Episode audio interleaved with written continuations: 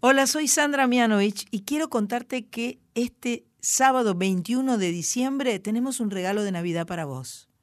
El regalo de Navidad viene en forma de música, viene en forma de canción, viene en forma de artista amado por todos. Nos visita Víctor Heredia. Hoy vuelvo a escuchar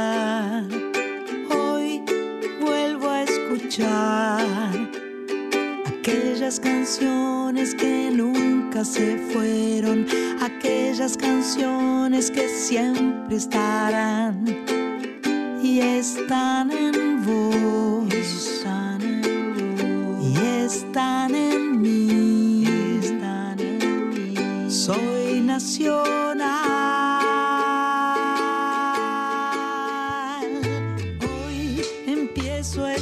Hola, hola, hola, buenas tardes, buenas tardes, noches.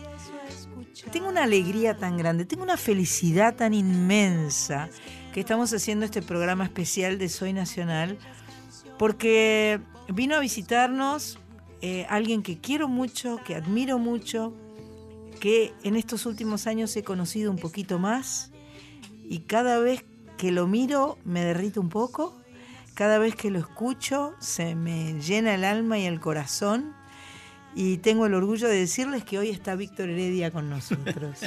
Qué lindo. Víctor. Gracias infinitas por venir a Soy Nacional. la felicidad es mía, ya lo sabes. Mm, la verdad es que este y la admiración también, ¿eh? Mi amor, yo yo recuerdo recuerdo que eh, esto de Soy Nacional, que me convierte en una especie de periodista improvisada, ridícula, pero en fin, me hizo, me hizo llegar al Festival de Cosquín el verano que vos festejabas tus 50 años. Ah, sí. Y me hizo verte, escuchar tu show, me hizo poder charlar un poquito con vos, eh, escuchar esa versión maravillosa de tu amigo que apareció de sorpresa, León Gieco, y que cantaron juntos el adiós. Y, mm, y, la verdad es que, bueno, eh, qué, qué, hermoso cuánto amor, cuánto amor en, en, tus 50 años de vuelo, cuánto, cuánto, cuánto amor y cuánta música, la verdad.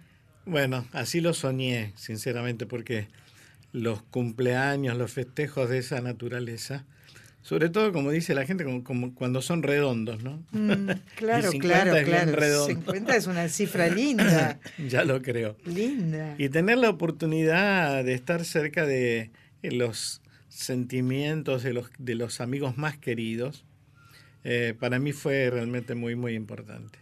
Qué lindo. No, creo que estaba mi hija también, estaba mi hija Estaba tu hija y tu yerno, hicieron, con, ellos también hiciste otra canción de un arreglo muy especial que hizo tu yerno, me parece. Exactamente.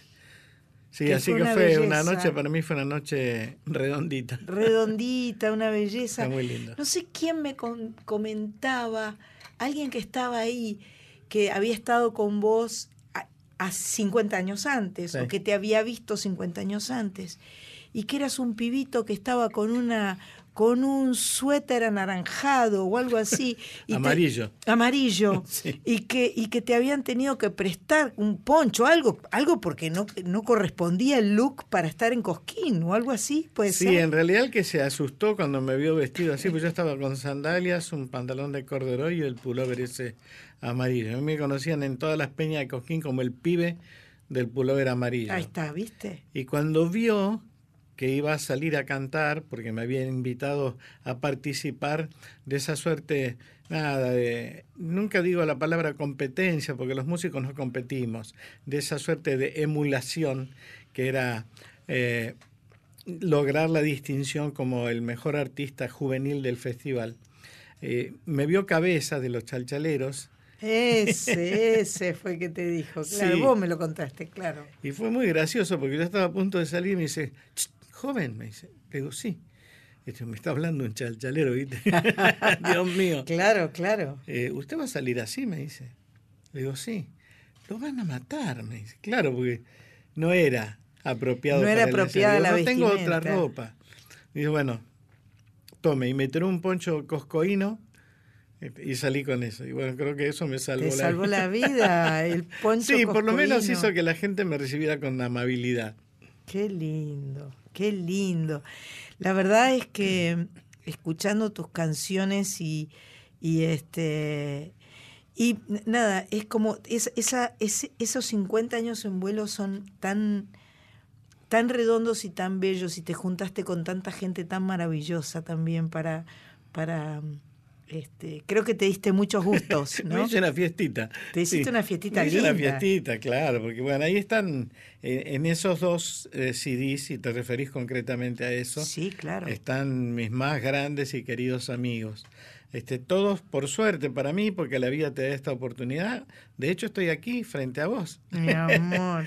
Yo, Eh, yo, de, de conocer grandes, grandes, grandes artistas y de que tienen todos una humildad este, increíble, sinceramente. Los invité a festejar conmigo esos 50, así que en ese están todos. Qué lindo, qué lindo.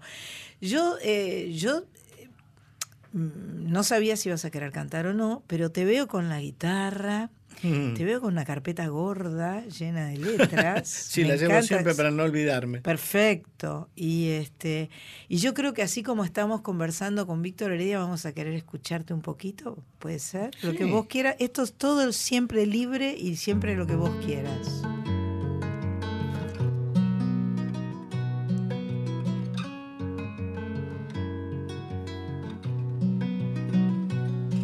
Ya sabemos dónde están las cosas muertas.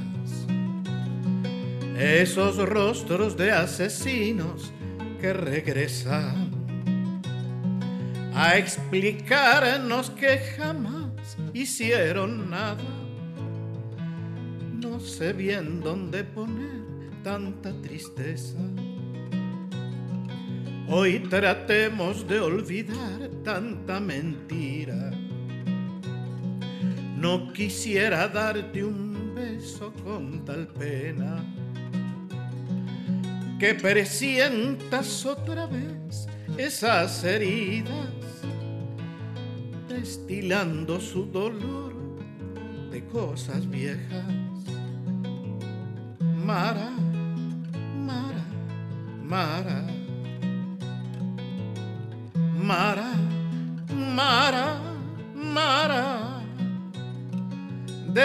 Déjame sentarme aquí a pensar tan solo en vos, a mirar en tus ojos estrellas más grandes que el sol. Mara,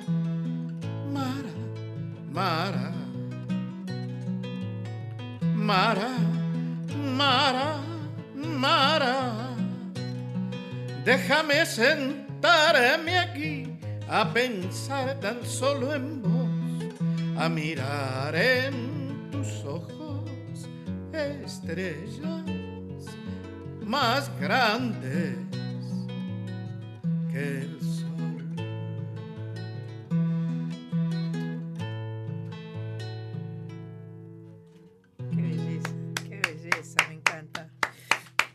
Somos poquitos acá porque estamos este, en este programa especial de Soy Nacional, en este programa especial que tenemos el lujo de tener como invitado a Víctor Heredia.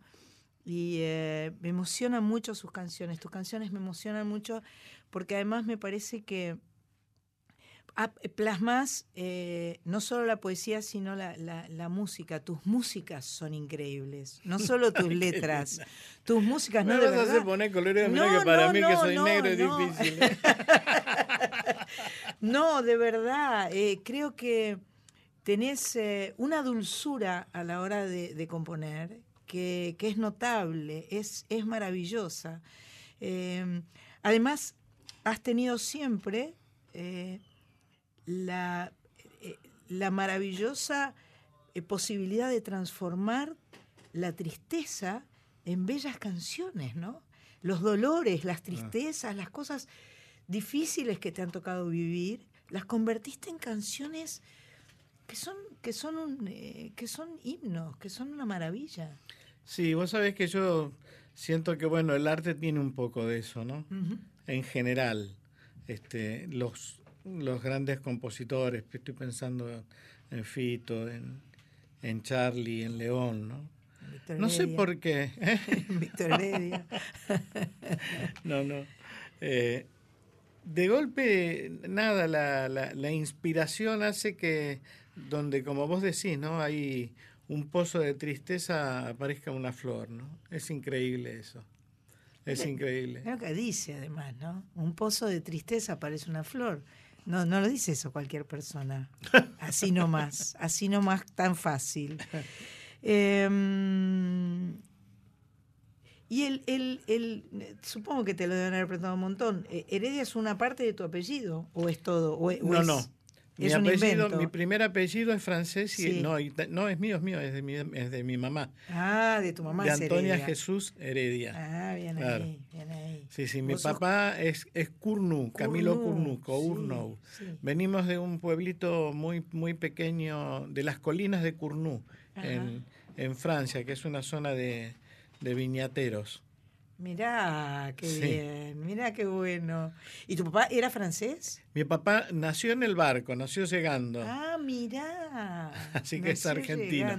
Mi abuela era francesa. tu abuela era francesa. Sí, mis dos abuelos eran franceses. Bueno, estamos hermanados, porque mi abuelo también era francés. El, papá de Mónica era, era francés. mi abuela era de Po, de, los, de los Pirineos. Ajá. Pau se escribe de Po. Claro, claro. Eh, eh, eh, vasco francés sería, ¿no? digamos que sí, a ellos no les gusta. ¿No les gusta nada? No, que les digan vasco francés, pero sí. Pero esa zona es una belleza. De esa zona de, la Vasconia francesa. Hermosa, hermosa. Este, yo creo que. ¿Querés poner un disco o querés que cante Víctor? ¿Querés poner un disco? Bueno, dale.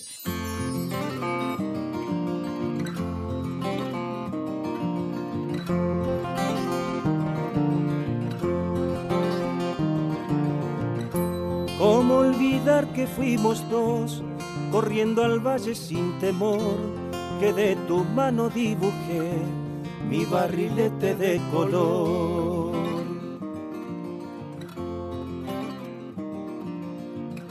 Que me enseñaste a no mentir, que la dureza no es rigor, y cuando tuve que llorar, quisiste hacerlo tú por mí.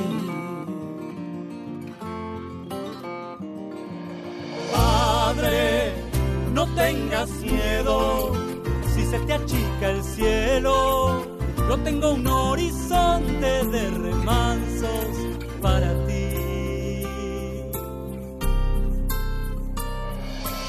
Tómate de mi brazo y aminorando el paso, vamos a caminar, que es tiempo aún para comenzar.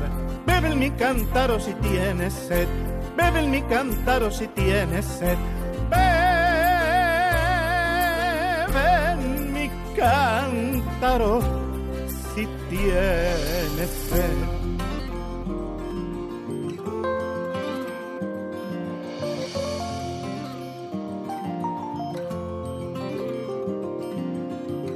Por ti aprendí que la mujer no es un adorno del varón baraja donde duerme el rey de corazones del amor.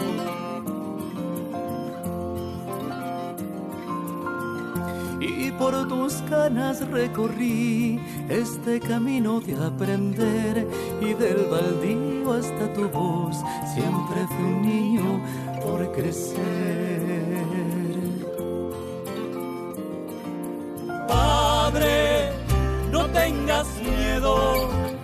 Te achica el cielo. Yo tengo un horizonte de remansos para ti. Tómate de mi brazo y aminorando el paso, vamos a caminar, que es tiempo aún para comenzar. Bebe mi cántaro si tienes sed bebe mi cántaro si tienes sed. Mi cántaro si tienes sed. Estábamos escuchando Bebe en mi cántaro, Lautaro Heredia, Mota Luna, Lucas Segovia y Daniel Montojo y Víctor Heredia, de su segundo CD que se llama 50 eh, en vuelo, que es una belleza. Eh, se dio todos los gustos porque está, bueno, ni hablar que está Serrat, que, es un amigote tuyo a esta altura. Desde que éramos muy jovencitos. Desde que eran muy jovencitos.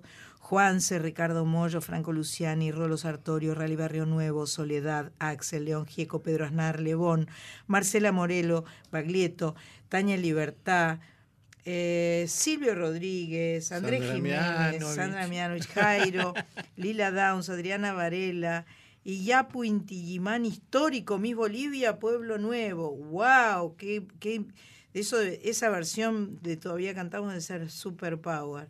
power. Em, yo tuve el gusto de que hiciéramos una versión con Adrián Yáñez, ¿no? que fue bastante especial esa, esa novicia. novicia sí. Esa novicia este, fue, fue linda.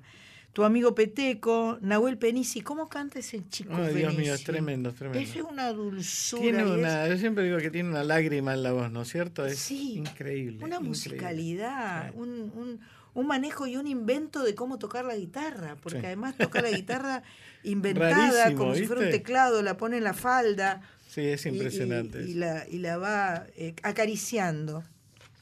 Em, también, además de canciones, este, eh, has escrito un par de libros. Eso está ahí. Eso te, eso, eh, ¿Seguís haciéndolo o...? Sí, digo. ¿Estás con el tercero? No, estoy más. Ah. Porque fueron cuatro novelas, ah, dos, ensayos y un, y un, libro de poemas. Ah, la pucha, bueno. Entonces eran más que un par. Sí, dos una, la primera novela se llama Alguien aquí conmigo.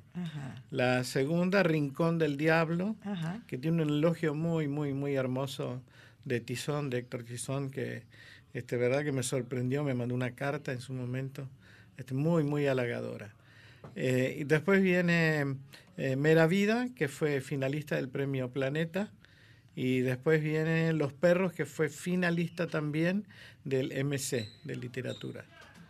Este, así que ahora estoy intentando alguna vez a ver si puedo ganar algún premio. Este, después dos ensayos, uno que se llama La canción verdadera, otro que se llama Goy, es un ensayo sobre eh, todos los estudios y la, la bibliografía este, que utilicé para escribir Taquiongoy, eh, y un libro de poemas que se llama Aquellos soldaditos de plomo. Qué lindura, qué lindura. Y, y la música viene, ¿estudiaste música o no estudiaste? Sí. sí, estudiaste música. Estudié en realidad cuando era muy chico, eh, piano, después eh, como no me podían comprar el piano en casa, este, porque era muy caro para una familia humilde como la nuestra, mi viejo un día apareció con una guitarra y a mí me pareció maravilloso porque tener un instrumento que suene es que suene y que, te lo podés llevar de un lado al otro también, porque el piano te complica un poco, ¿no? Ahora hay teclados y cosas más fáciles de trasladar. es cierto, pero en aquella época lo más chico que había era un piano de eh, pared. Claro, claro, claro, no había. Y si no venían unos organitos medio que tenían un sonido horrible. Sí. Horrible. Así que bueno, era y entonces em, estudié guitarra con don Ángel Buzo eh, en particular. Eh, y bueno, con eso empecé a componer. Yo no, no, me olvido nunca, cada vez que yo llegaba a casa, mi mamá me acompañaba, yo era chico, me acompañaba a las clases y ella escuchaba desde afuera lo que me indicaba que tenía que estudiar el profesor. Este, y cuando yo llegaba a casa me ponía a componer, o sea, no, estudiaba. Claro, claro, no hacías lo que te decía el profesor. me gritaba desde la cocina. Es... lo que te dijo don Ángel, no pavés, me decía. Qué genial, claro, obvio, no pavé, no, no hagas esos inventos que no tienen nada que ver. Claro. Qué grande, qué lindo. Pero evidentemente, bueno, era algo que te gustaba, que lo querías hacer desde chico, que te apoyaron y te dieron, te dieron bolilla y lo pudiste, y lo pudiste hacer. Sí, graciosamente siempre digo que mi vieja fue mi primera productora discográfica. Claro.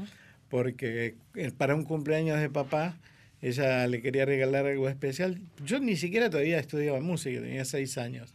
Y como yo cantaba, me gustaba mucho cantar. Se ve que desde chiquito les, les indicaba cuál iba a ser mi, mi futuro. y me llevó a un negocito que en el que se podía grabar y te grababan unos discos de pasta. Así que, claro, y grabé una canción que a mi viejo le gustaba mucho, Camino del Lindo, de Yupanqui. Ajá, Y al final decía, para mi papá, eh, al final de la canción. Y ese fue el regalo que le hizo Pero mi mamá. qué hermoso. A mi viejo, sí. Qué hermoso. Así que digo, fue mi primer productor Pero de por supuesto. A por capela, ¿no? Lo canté a capela. Ah, genial. Qué lindo. Sí, yo en aquella época no, no, no tocaba nada. ¿A los seis años grabaste eso? A los seis años, sí. Qué lindo. ¿Y eso se perdió o se existe? No, lo que sucede es que ya ni se escucha. Ya ni se escucha, No. se, se hizo bolsa el, el disquito. Sí, porque cada vez que salía la anécdota a nivel familiar, alguien decía, bueno, pongámoslo. Ah, Y bueno, y sí, no era época de digitalizar todavía, No, una pena, porque sí, una lástima. este, si hubiera existido eso, hubiera quedado, este, Sí, hubiera sido lindísimo tenerlo. claro, Claro, como recuerdo. claro, más vale, se fue gastando. Em, yo insisto con un poquito más de música, ¿sí? ¿Querés? Sí, por favor. El señor se llama Víctor Heredia, por si alguno de ustedes tiene alguna duda. Y esto que estamos haciendo se llama Soy Nacional, este es un programa especial. Estamos en Radio Nacional para todo el país.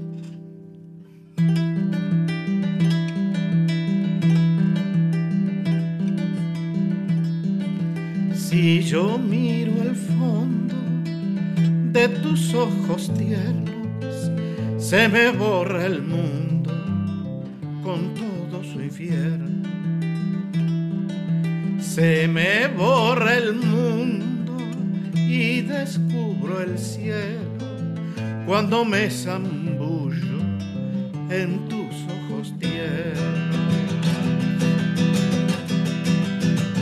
Ojos de cielo, ojos de cielo, no me abandones en pleno vuelo. Ojos de cielo, ojos de cielo, toda mi vida por ese sueño. Ojos de cielo, ojos de cielo, ojos de cielo, ojos de cielo.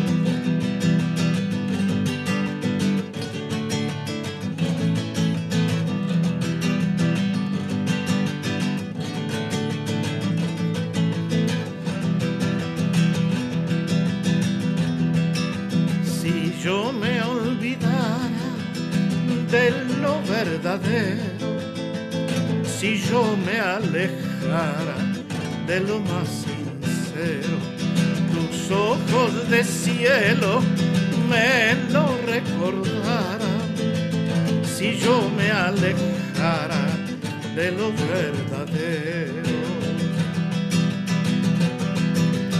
Ojos de cielo, ojos de cielo, no me abandones en pleno vuelo.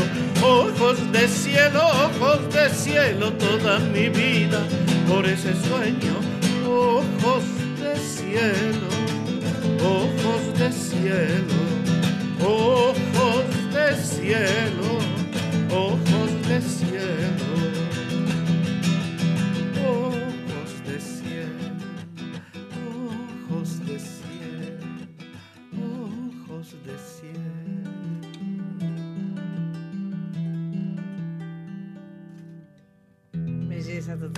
Belleza maravillosa. Ojos de cielo, Víctor Heredia. Aquí en Soy Nacional, eh, eh, disfrutando, disfrutando de la presencia de uno de los más grandes. Eh, yo, yo creo que tengo que hacer un, un CD todo de canciones de Víctor Heredia. Qué linda. ¿Cómo me gustaría? Me gust- Y a Vos- mí ni te digo. a mí eh, este, me, me haría muy feliz. Me parece que va- en algún momento me va a llegar la oportunidad para hacerlo porque eh, son, son in- extraordinarias tus canciones. Has estado haciendo muchos festejos porque estuviste haciendo, hiciste un hermoso encuentro con Teresa en el Coliseo, que ahora salió el, el disco, que esa, Sí, pero no sabés qué felicidad. qué felicidad, ¿no? Ah. Una hermana. No, pero aparte porque la idea fue tan hermosa, tan linda y para mí, eh, te digo sinceramente, emocionante porque me sirvió, más allá de lo que uno conoce de, los amigos, de su capacidad para componer, eh, de su talento, hay una, una cosa que es increíble, que la descubrís a medida que empezás a aprenderte eh, una canción. Es decir, cómo escribe, eh, cómo define eh, una situación difícil de definir en un trazo muy rápido, en un plumazo, en una síntesis este, casi literaria. Y las canciones de Teresa tienen eso, son cuentos. Son cuentos. Son cuentos. Esa musiquita es un cuento. Es un cuento. ¿No es cierto? Sí. Pedro Canuero, bueno. Pues ni hablar. Ni, hablar. Canción para Verónica. Canción para Verónica. Veníamos para acá en el coche escuchando esa canción en el auto y, este me encantó escucharla cantada por vos. Y este es muy emocionante esa canción. Es muy. Teresa es muy emocionante. Sí, claro, claro, sin duda. eso te quería decir, porque de verdad, más allá, por eso digo, mira que nos hemos juntado en en algunas oportunidades con ella, primero porque somos muy amigos, ¿no? Pero más allá de eso, en, los escenarios a veces hace que uno esté pendiente de nada, del micrófono, de las de otras cosas. de otras cosas, de la gente. Pero la posibilidad de ensayar y de, y de meterte dentro del repertorio de, un, de un compositor semejante, ¿no? Claro. Es muy fuerte. Eh, así que de verdad que lo disfruté muchísimo. Claro, todo el proceso debes haber disfrutado, los encuentros, los ensayos, elegir las canciones. Este, se, se siente así cuando se escucha. Era como un encuentro, eh, un festejo eh, de de dos que, se quieren y se admiran, que es una combinación hermosa. Y vos sabés que de ahí descubrís también esto, ¿no? Es ¿por qué? No, ojalá uno tuviera la, esa bola mágica, ¿no es cierto?, para, para saber este, exactamente cuál es la razón y el por qué una canción llega tanto al corazón de la gente. Pero creo que va por la autenticidad, ¿no? Sin duda, sin duda. Y esas canciones tienen una razón para estar en el corazón de la gente, son auténticas. Sí, Sí. es muy fuerte, te definen un territorio, te definen una forma de ver la vida este, y también de amar la vida, ¿no? Sin duda, sin duda. Y en esa, eh, eh, eh, ¿hasta cuándo estuviste en Paso del Rey, por ejemplo? Paso del Rey era donde vivías, ¿no? Hasta, ahí cuando estabas en Cosquina a los 19 ya te había sido. Sí. Ah, hasta los 17, sí, porque yo había terminado la secundaria me gustaba mucho la música, mucho, mucho, tocaba en todos lados. Y como ¿Es familiar esto de la música? No, no. Eso sos solo. Ese fue el problema. sos, o sea, apareció en vos. Sí, apareció en mí. Qué bárbaro, qué bárbaro. Increíble. Porque es, es, porque es notable la musicalidad y, y este y, y, y hay muchas veces hay como factores genéticos que hacen que tengan que ver con el papá, la mamá, el tío que canta, este, que digamos, como que hay un entorno musical. Muchas veces. En este caso, no. En, este, este caso, no. Y ese fue el problema, porque a mí me gustaba muchísimo cantar y me invitaban de todos lados, sabían que yo tocaba la guitarra y cantaba, así que no me perdí ningún cumpleaños de ninguno de mis compañeros ni compañeras de colegio. Claro, claro, claro. y por otra parte, ya algunos eh, empresarios, Ray Nolan, por ejemplo, me, llevaba a cantar a algunos festivales, algunas peñas. Ah, este, y yo, como ya había empezado a, tocar en algunos, me llevaron a algunos programas de televisión como guitarreadas, este, como sábados continuados, sábados circulares. Eh, la gente más me empezaba a conocer y entonces me llevaban. Y a mi viejo no le gustaba nada de eso, porque él quería que yo terminara la secundaria y entrara a la facultad. Claro. Así que bueno, fue mi primer encontronazo con mi viejo. Yo volvía a las 5 de la mañana y él se levantaba para ir a trabajar. Claro. Y eso generaba cierta zozobra en la familia, porque bueno, en esa época no era común este, tener un artista y entonces mi viejo pensaba que por ahí el ambiente este, me podía modificar algo o, lesionar en alguna cosa. Claro. Este, Además, no se concebía mucho como una profesión. No. Era, era como, porque en mi familia, que era musical, este, y todos les gustaba mucho la música, todos la practicaban y la disfrutaban, pero mi abuelo decía a mi tío, quédate tranquilo, si querés hacer la música, yo te voy a mantener toda la vida. ¿Entendés? Como, como, como ninguneando la cosa, como que no se podía, no se podía hacer una profesión. Y me parece que era un poco la mentalidad de esa época, y de, de, de los distintos grupos sociales además, porque Unos porque no es un, eso no es un trabajo, otros porque... A mí me preguntaban, cuando yo quería alquilar algún departamento en aquella época, me decían, muy bien, ¿y usted qué hace? Yo soy músico, ¿y de qué trabaja? Claro, esa es la mentalidad. Tal cual, tal cual. ¿Y de qué trabaja? Así que te fuiste a los 17 medio porque rompiste con, con... Porque era, era muy feo, era una situación de roce permanente, así que un día lo senté a mi viejo y dije, mira papá, digo, esto me gusta mucho. Digo, yo no voy a dejar de estudiar, prométeme eso, me dijo. Le digo, sí. Así que yo seguí, me fui a vivir a Capital Federal justamente porque enfrente del mercado de Espineto, en un conventillo. Mirá, qué bien. Que había sido guardilla de uno de los grandes pintores de, de la Argentina, Mario Darío Grandi, cuyo hijo fue el esposo de mi hermana. Ah. Entonces él tenía esa guardilla y me dijo, mira, yo estoy abandonando esa guardilla en, en, en tal lugar, en un conventillo. Así que andate a vivir ahí, dice. ¿Tu hermana ya estaba de novia con ese chico? Sí, estaba de novia con él. Este, así que me fui a vivir ahí y me resultó más sencillo, obviamente, porque viajar desde Paso del Rey, ir y volver todos los días para la facultad era complicado. Pero bueno, finalmente la carrera se llevó por delante al estudiante. Porque, claro. ¿Y, ¿Pero estuviste unos años estudiando? Sí, dos años más o menos. Ajá. ¿Qué estudiabas? letras. Ajá, perfecto asignatura pendiente. Por eso después, es decir, mi viejo hubiera, eh, mi viejo falleció muy joven. Si hubiera visto al hijo escritor, hubiera dicho, bueno, hasta por lo menos me cumpliste en algo. claro, claro. Y hubiera estado muy orgulloso, sin duda, sin duda. Así es. Quiero agradecerle a Diego Rodríguez que está en la operación técnica de este programa maravilloso que estamos transitando con Víctor Heredia. Vamos a hacer un pequeño corte y volvemos. Hoy vuelvo a escuchar aquellas canciones que nunca se fueron. La música que querés escuchar. Soy Nacional. Soy Nacional. Con Sandra Mianovich. Soy Nacional. Con Sandra Mianovich.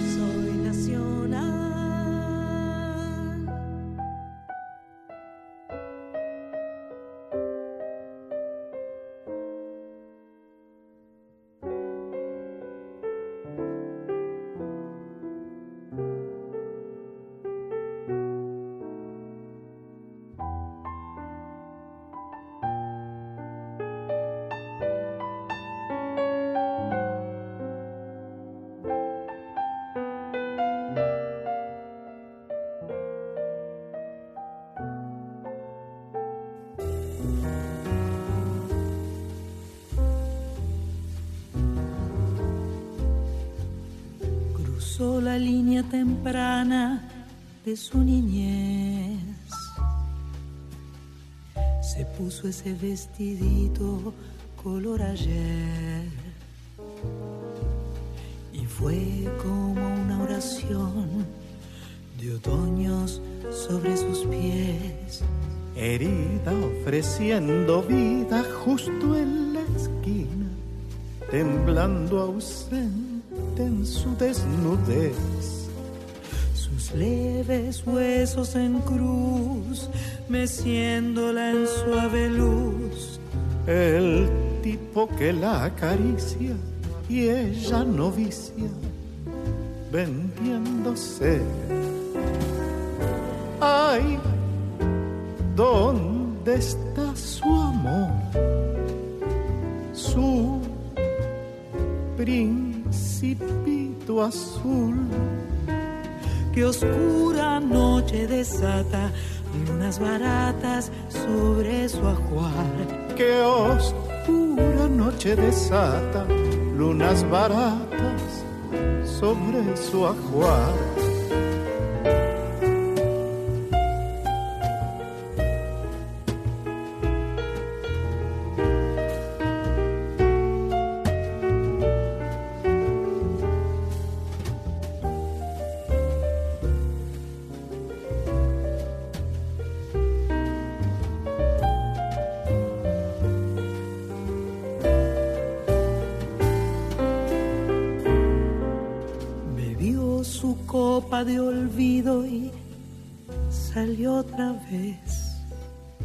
Catorce sueños hundidos, ahogándose.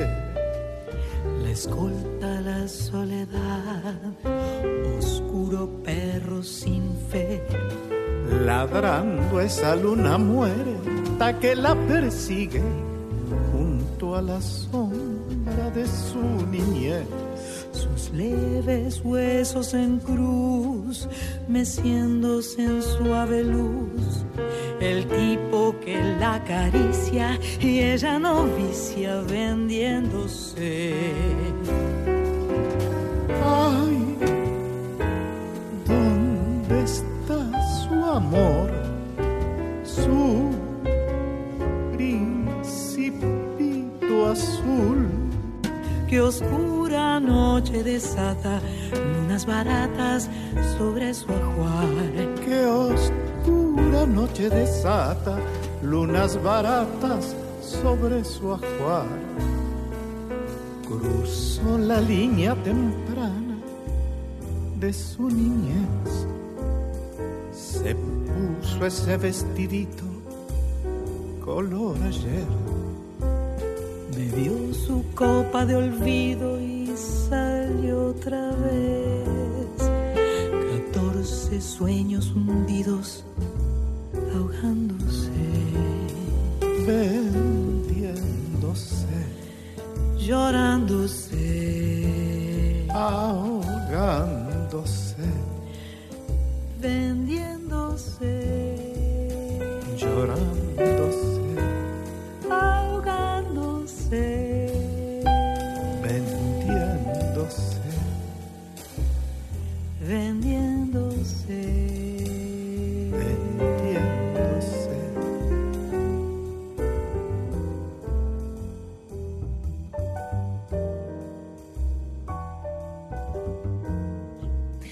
Escuchábamos eh, la maravillosa canción Novicia en una versión en la que Víctor Heredia nos invitó a Adrián Yáñez y a mí y eh, realmente estábamos muy felizmente sorprendidos y disfrutando mucho. Fue una fue una un encuentro hermoso y, y- y- y nos hizo muy felices que a vos te gustara. Ah, no, pues fue tremendo.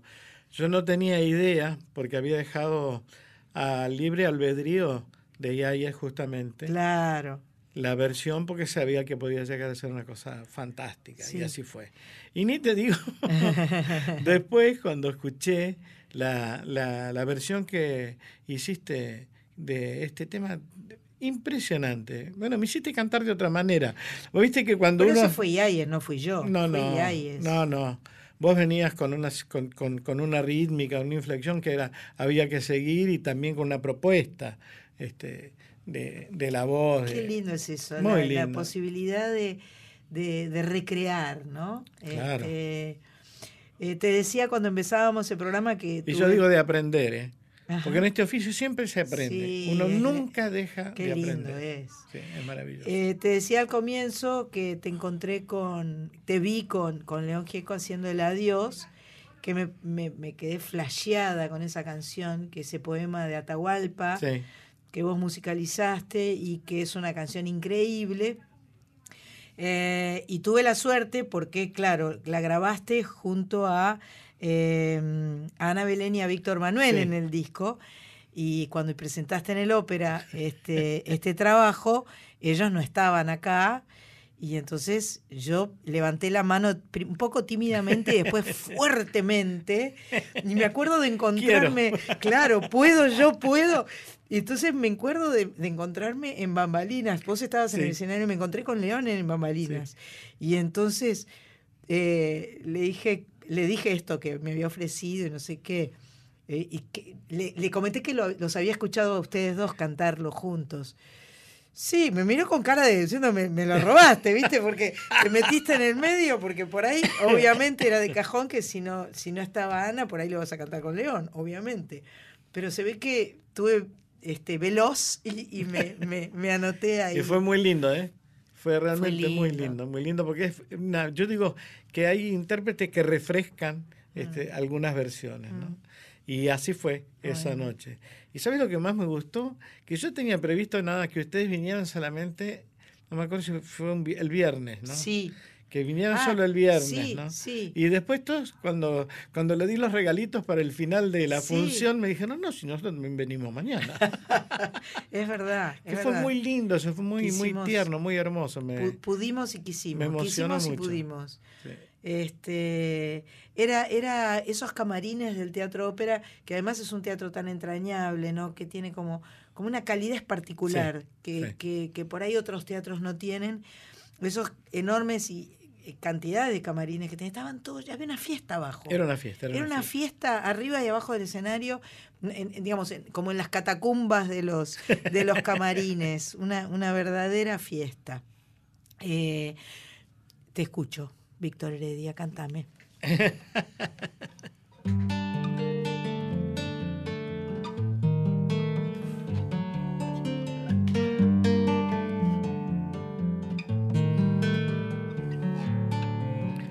para decidir si sigo poniendo esta sangre en tierra, este corazón que bate su parche, sol y tinieblas, para continuar caminando al sol por estos desiertos, para recalcar que estoy vivo en medio de tantos muertos para decidir, para continuar, para recalcar y considerar. Solo me hace falta que estés aquí con tus ojos claros. Ay, fogata de amor y guía, razón de vivir mi vida.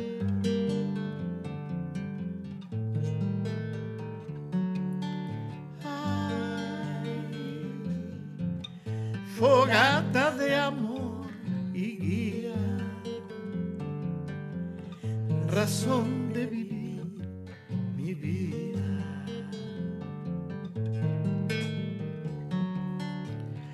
Para aligerar este duro peso de nuestros días, esta soledad que llevamos todos, islas perdidas, para descartar esta sensación de perderlo todo, para analizar por dónde seguir y elegir el modo, para aligerar, para descartar, para analizar y considerar, solo me hace falta que estés aquí con tus ojos claros, fogata de amor y guía, razón de vivir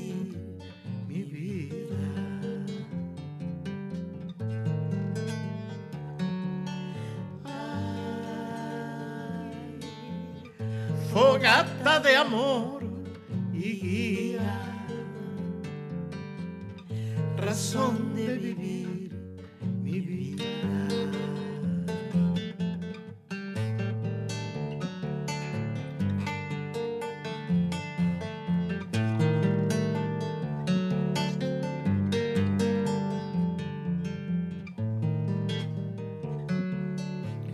para combinar lo bello y la luz sin perder distancia, para estar con vos sin perder el ángel de la nostalgia, para descubrir que la vida va sin pedirnos nada y considerar que todo es hermoso y no cuesta nada, para combinar, para estar con para descubrir y considerar. Solo me hace falta que estés aquí con tus ojos claros. Ay, fogata de amor y guía, razón de vivir mi vida.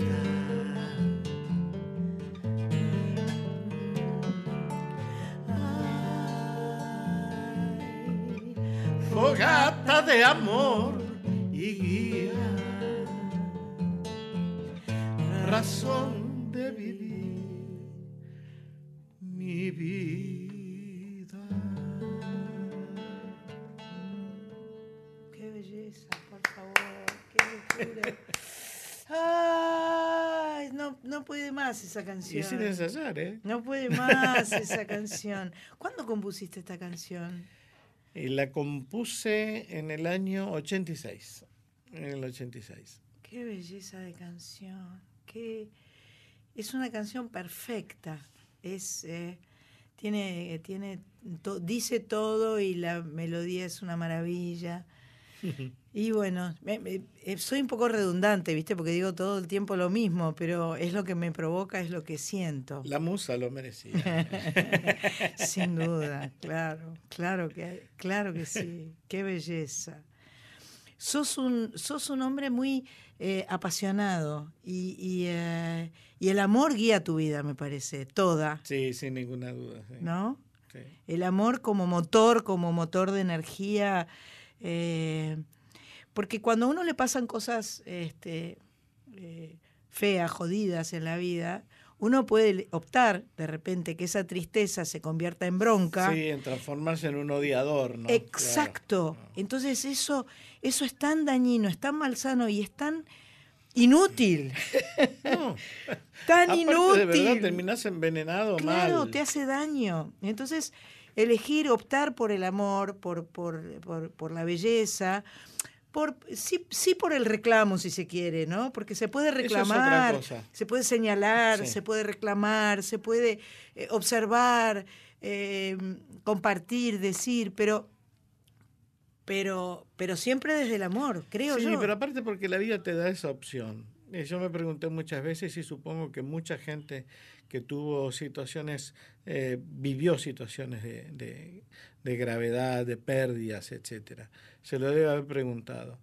Este, yo no quiero ni quise transformarme en aquello que odiaba, ¿no? Bien, Eh, sinceramente, porque de verdad eh, siempre me propuse que todo lo, lo que podía reclamar, que venía primero de la mano de la justicia y segundo de la mano del amor, este, porque definitivamente si me transformaba en, en quienes yo consideraba mis enemigos, eh, iba a perder algo esencial, que es esto que tengo, ¿no? Eh, que soy yo. Perfecto, perfecto. Es, eso es lo que transmitís, eso es lo que sentimos los que te escuchamos, los que te queremos. Y, eh, y bueno, y creo que todo el, pueblo argentino ni hablar, ¿no? Porque eso es un, un referente para, para cada uno. Este, toda esa investigación del, del Goy fue un trabajo fuerte que hiciste en su Un momento. trabajo muy hermoso, ¿sabes? Aparte lleno de anécdotas muy graciosas, muy lindas. Eh, cuando yo le pregunté a María Inés Gonaldi, que era en ese momento la directora del Museo de Etnología de La Rioja, eh, del Museo Etnográfico de La Rioja, sobre la posibilidad de estudiar y de hacer algo eh, para encarar la obra, me dijo, yo le voy a, le voy a recomendar uno o dos libros. Dice, pero váyaselo a ver a don Alberto Res González, que en ese momento era el director del Museo de Etnografía de la Capital Federal. Don Alberto Res González bastaría con entrar a Wikipedia y te perdés el día, porque tiene todos los títulos habidos y por haber, es profesor emérito, fue profesor emérito de la Facultad de Filosofía y Letras, a quien yo conocía, y a mí cuando ella me dijo ese nombre, yo dije, no, le digo, ¿cómo lo voy a molestar a don Alberto? Dice, no, vaya a verlo. Así que fui y le llevé la obra. Lo que yo había empezado a, escribir, eh, nada, lo- los primeros pininitos de la obra. Eh, y cuando lo leyó y le canté una o dos canciones, me miró este, y le digo, bueno, ¿qué le parece? Y me parece que vamos a tener que estudiar, me dijo. Mirá, mirá. Así que bueno, todo lo que yo pensé que, se iba a, que iba a suceder en poco tiempo, me llevó casi tres años y pico. Claro, tuviste que estudiar y un sí, yo le pregunté, le digo, pero doctor, ¿por qué? Don Alberto, porque al final terminamos tomando mate en casa, yo me iba al Museo de Etnografía de, de Capital Federal a visitarlo, digo, ¿por qué tengo que, que estudiar? Porque le van a preguntar, me decía, le van a preguntar y le van a querer torcer este, lo que usted está diciendo, así que definitivamente este, hay que estudiar. Para poder responder, para poder... Sí. este se, se achicó la silla. No sabemos bien por qué se achicó la silla. que Vamos a poner una, una Cada vez que hablo de canción. Taquiongoy pasa algo. ¿En serio? Me está jorobando. Vamos a poner una canción y levantamos la silla de Víctor Heredia nuevamente.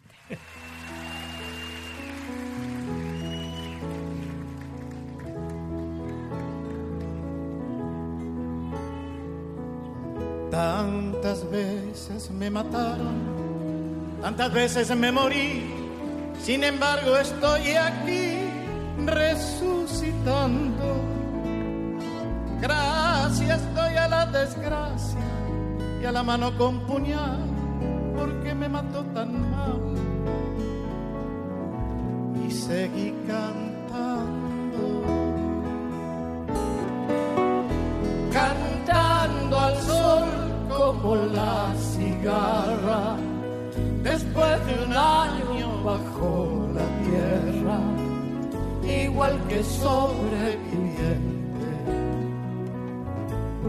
que vuelve de la guerra.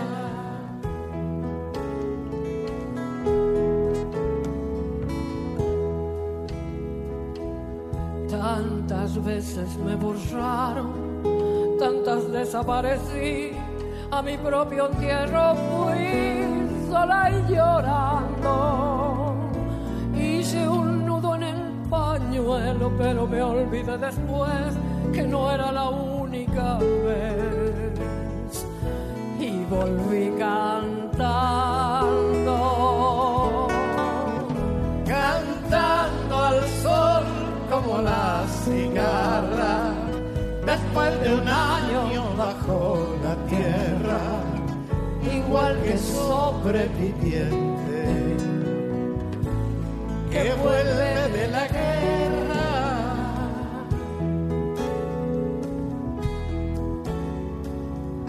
Tantas veces te mataron, tantas resucitarás, tantas noches pasarás desesperando. Naufragio y la de la oscuridad, alguien te rescatará para ir cantando. cantando al sol como la cigarra, después de un año bajo la tierra, igual que sobreviviente que vuelve de la guerra.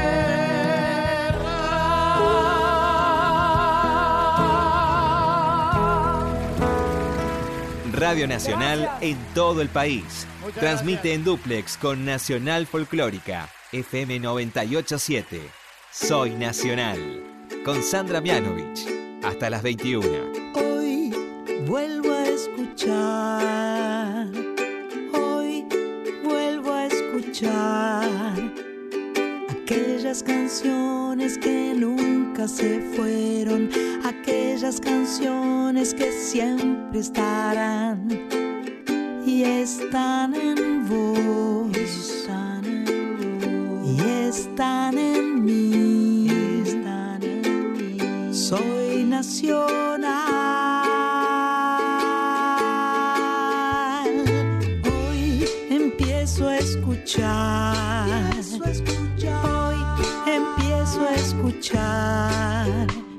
Aquellas canciones que no conocí, aquellas canciones por descubrir y estarán en vos, estarán en vos, estarán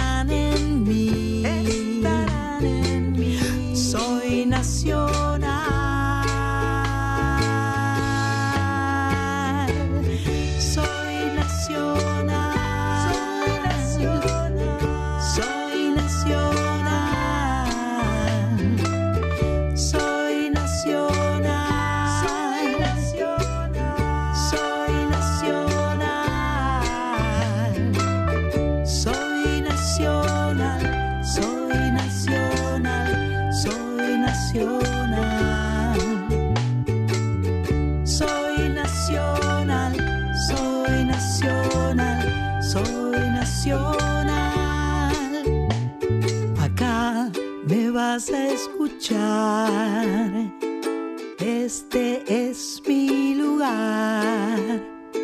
Acá te vas a escuchar. Este es tu lugar.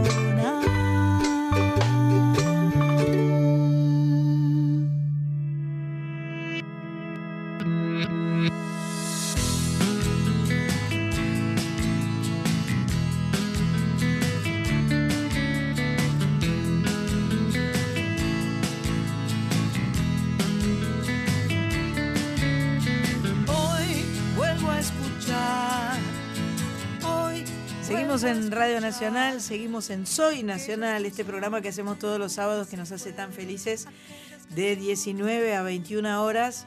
Hoy con la visita entrañable de Víctor Heredia, que nos está contando y cantando muchas cosas. Este, mm, estábamos hablando, eh, ¿tenés cuántos hijos? Seis. Seis hijos. Impresionante. ¿Y, tu más chico juega al fútbol? Sí, el más chico, sí, está en la sexta de Defensor de Belgrano. ¿Y es bueno? Es muy bueno, sí. ¿Y de qué juega? Supuestamente a él le gusta jugar de enganche, pero ahora se inventó un puesto por ahí que se llama, que es el, doble cinco. Ah, el doble cinco. Claro, así que bueno, este, e, está en eso. Está en eso. sí. ¿Y, le, y, va, para, va para en serio? Va para en serio, sí. ¡Wow! sí, está muy enchufado, sí. Qué lindo, qué buenísimo. Vamos a tener un, una heredia dando vueltas por las. Ojalá. Qué bueno, qué buenísimo. Y, mm, y, me decías que, bueno, el, el, el eh, conocí eh, por fotos porque todavía no pude ir, pero ya voy a ir algún día a tu cabaña del sur. Sí. Este, que, que, el sur es, un, es una cosa muy adictiva, ¿no? Es uno de los pocos lugares que me baja. Es decir, que bueno, como no hay este, ninguna posibilidad de, engancharse con el teléfono porque no hay señal. Entonces, de verdad... Eh, te desenchufas. Te desenchufas. Sí, sí, sí. Me gusta mucho la pesca. Hacemos salidas, caminatas con, la familia. y bueno, nada, la verdad que es, es un descanso ¿Y te van visitando unos y otros hijos? ¿Así se van tornando un poco? Sí, porque es complicado tenerlos a todos al sí, No, claro. Tenés que tener un caserón para tanta gente. No, y aparte, digo, se vienen con los nietos. Claro. ¿Y nietos cuántos tenés? nietos tengo cinco. Ah, un montón también. Tremendo, tremendo. ¿Y cómo te dicen los nietos? Y depende. Abu, me dicen algunos. Este, no tenés un nombre así inventado por Lo más chiquitito, lo que no saben a ver, Alabelo.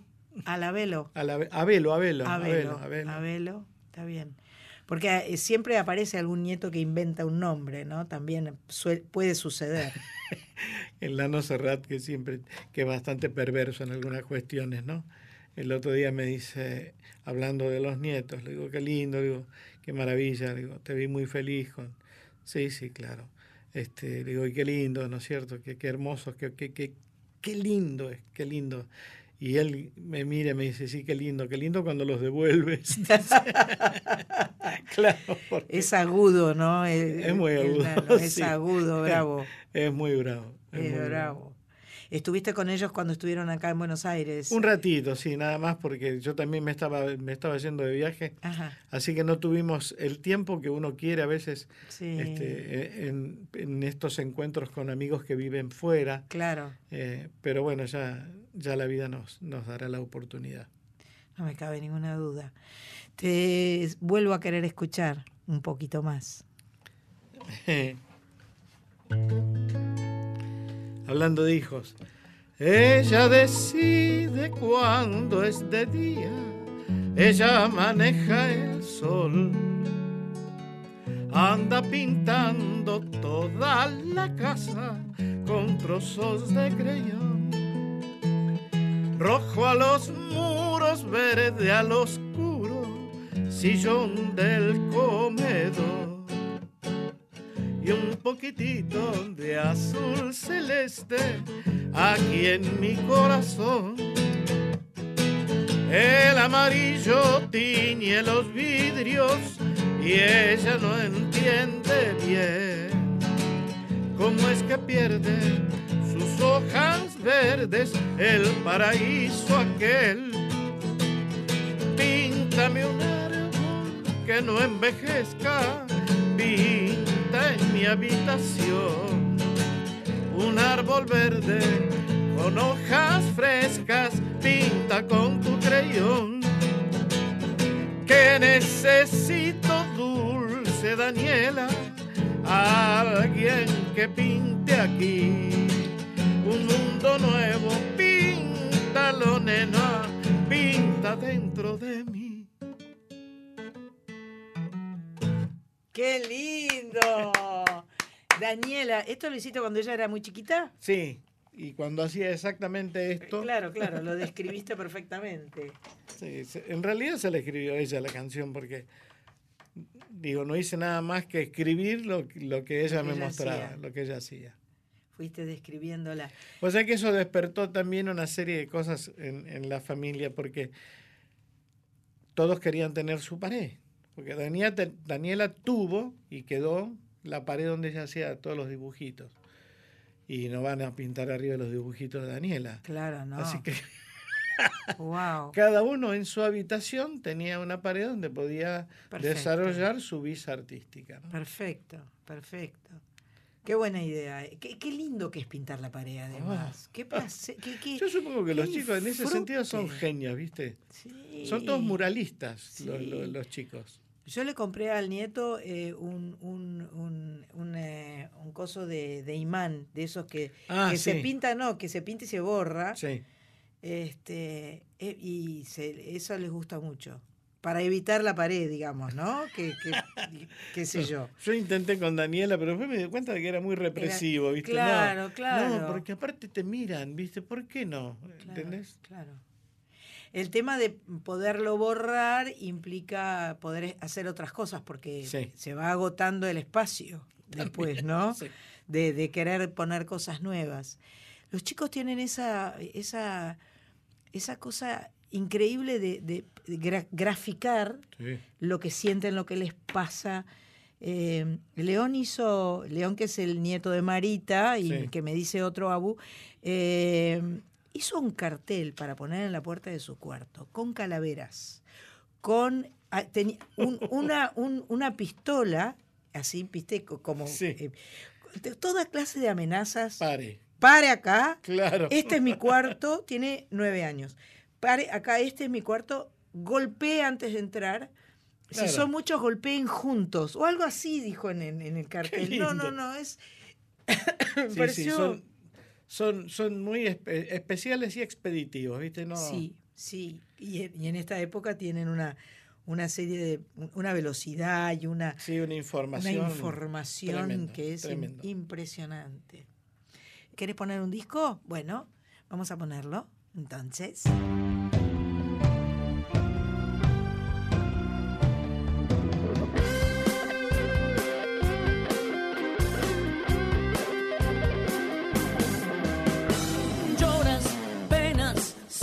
Por mí. Alto cielo de Potosí. Fauces abiertas como una puerta de los infiernos. De los infiernos y la oscuridad.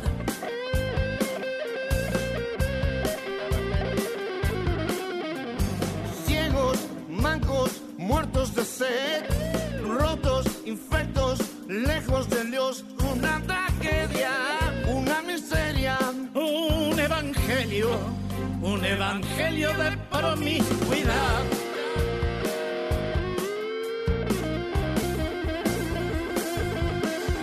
A la muerte, a la muerte besaremos en la boca cerrada de los muertos y una tumba de plata forjaremos para morir una vez más. Somos ocho millones los huesos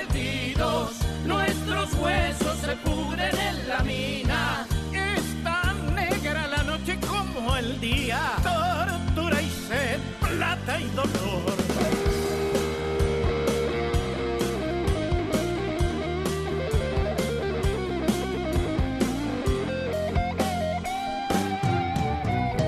Lloras, penas, sangras por mí.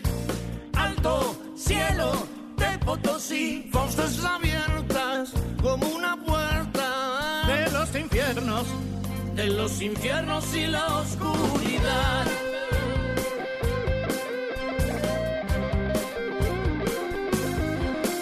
A la muerte, a la muerte besaremos en la boca cerrada de los muertos y una tumba de plata forjaremos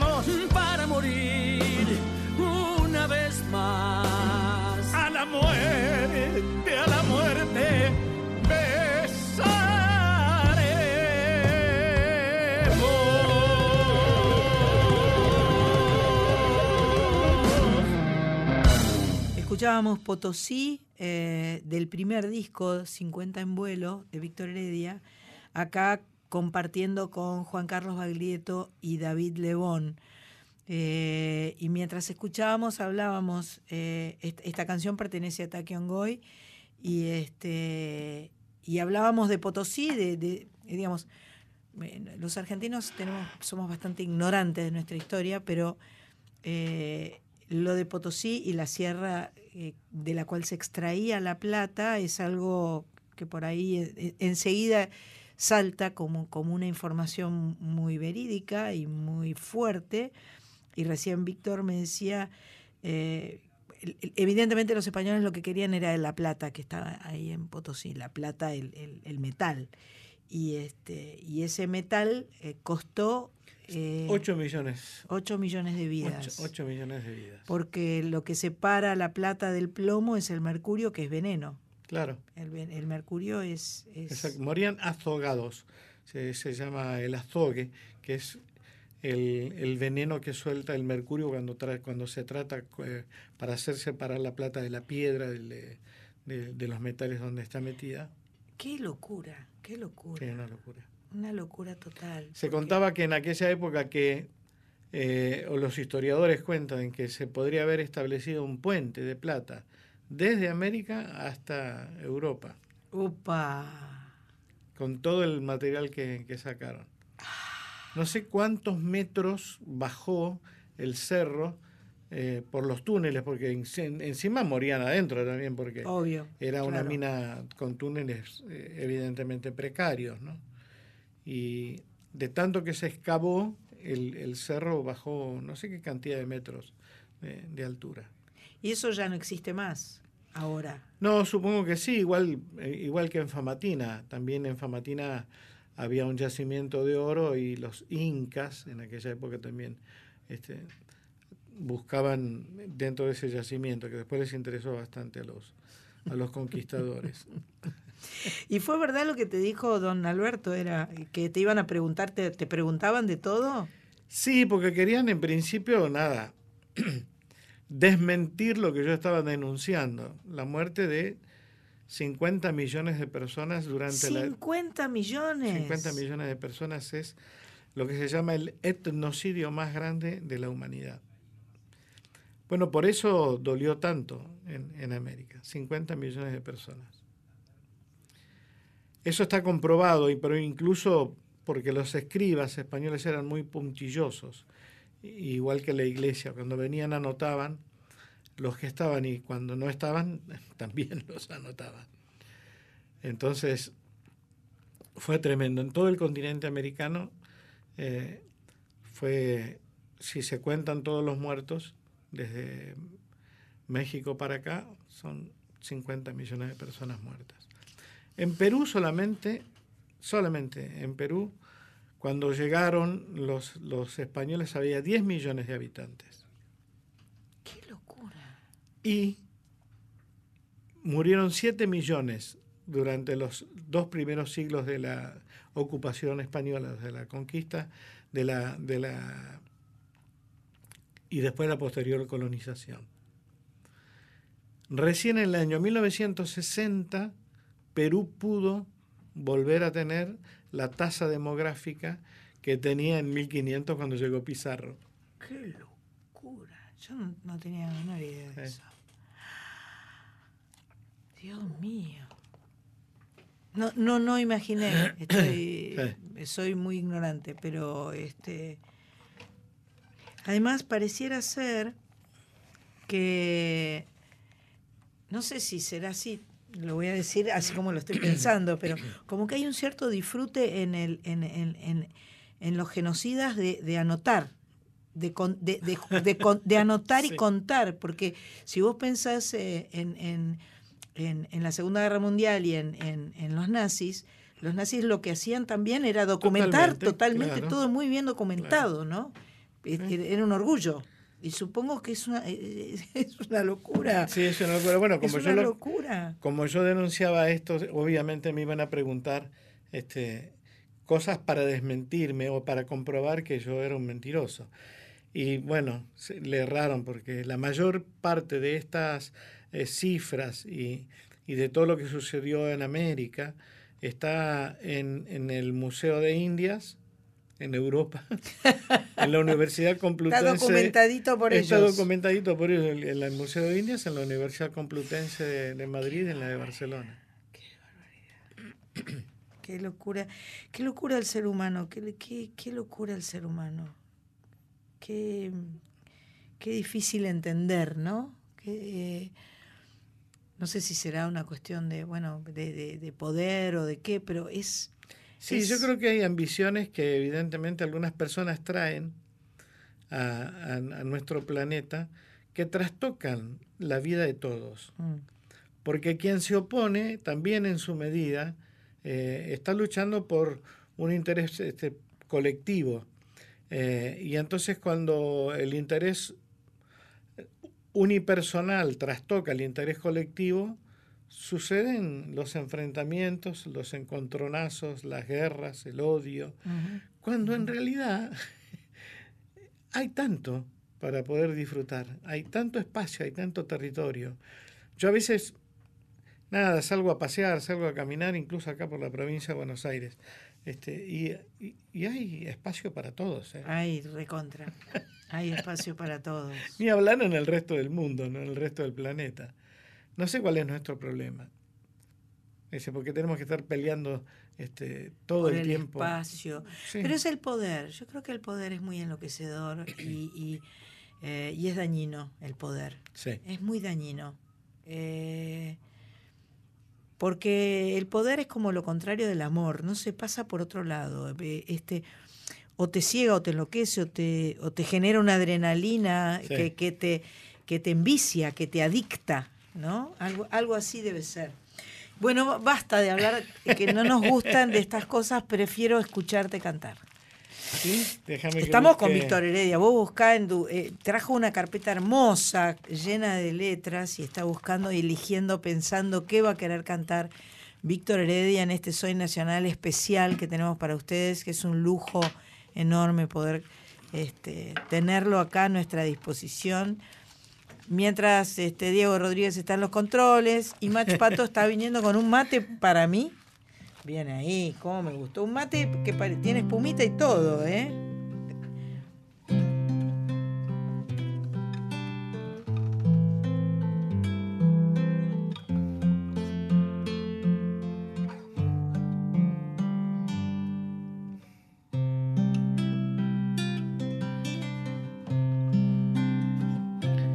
Lluvia y el viento. Eran dos hermanos corriendo furiosos por el terraplén. Y en un banco oscuro mojado y mugriento él se acomodaba su uniforme gris. El viejo Matías duerme en cualquier parte. Un fantasma errante le toca la piel, pero cuando llueve sus despojos buscan la estación de chapas de paso del rey. Es cuco de niño y de no tan niño su figura triste cruzando el ante porque nadie ha visto sus ojos cansados, la cruz del olvido temblando en sus pies. A veces murmura cosas incoherentes, habla de la guerra, imita al cañón y otras veces pone en sus ojos un niño y acuna en sus brazos su bolso marrón, la lluvia y el viento eran dos hermanos corriendo furiosos por el terraplén y en un banco oscuro, mojado y mugriento, él se acomodaba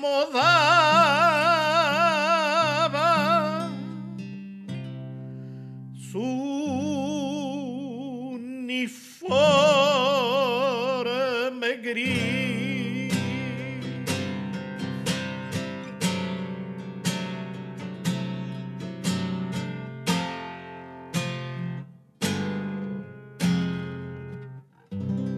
Dios mío, qué belleza, por favor.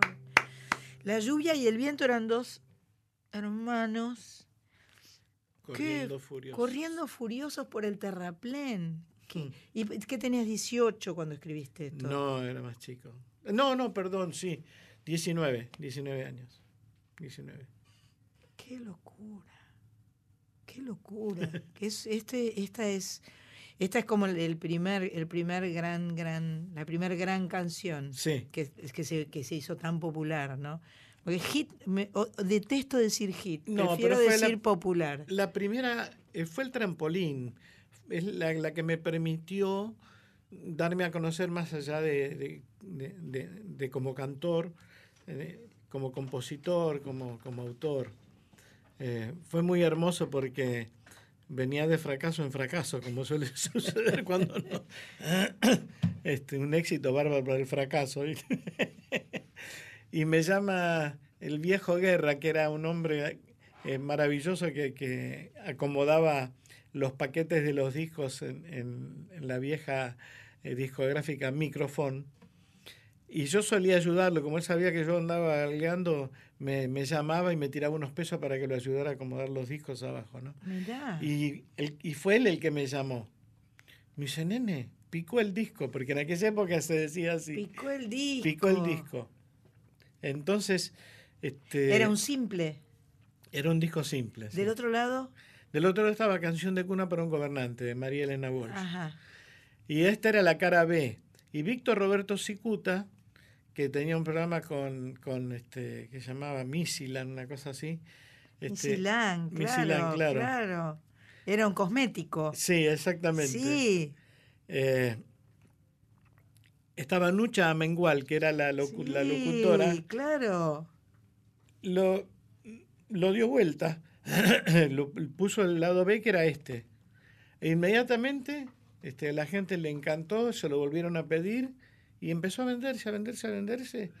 Y nada, el- creo que el primer, el- en los dos o tres primeros meses vendió como medio millón de discos, yo no podía creer. Qué locura. Y bueno, y él me llamó para decirme, nene, picó el disco.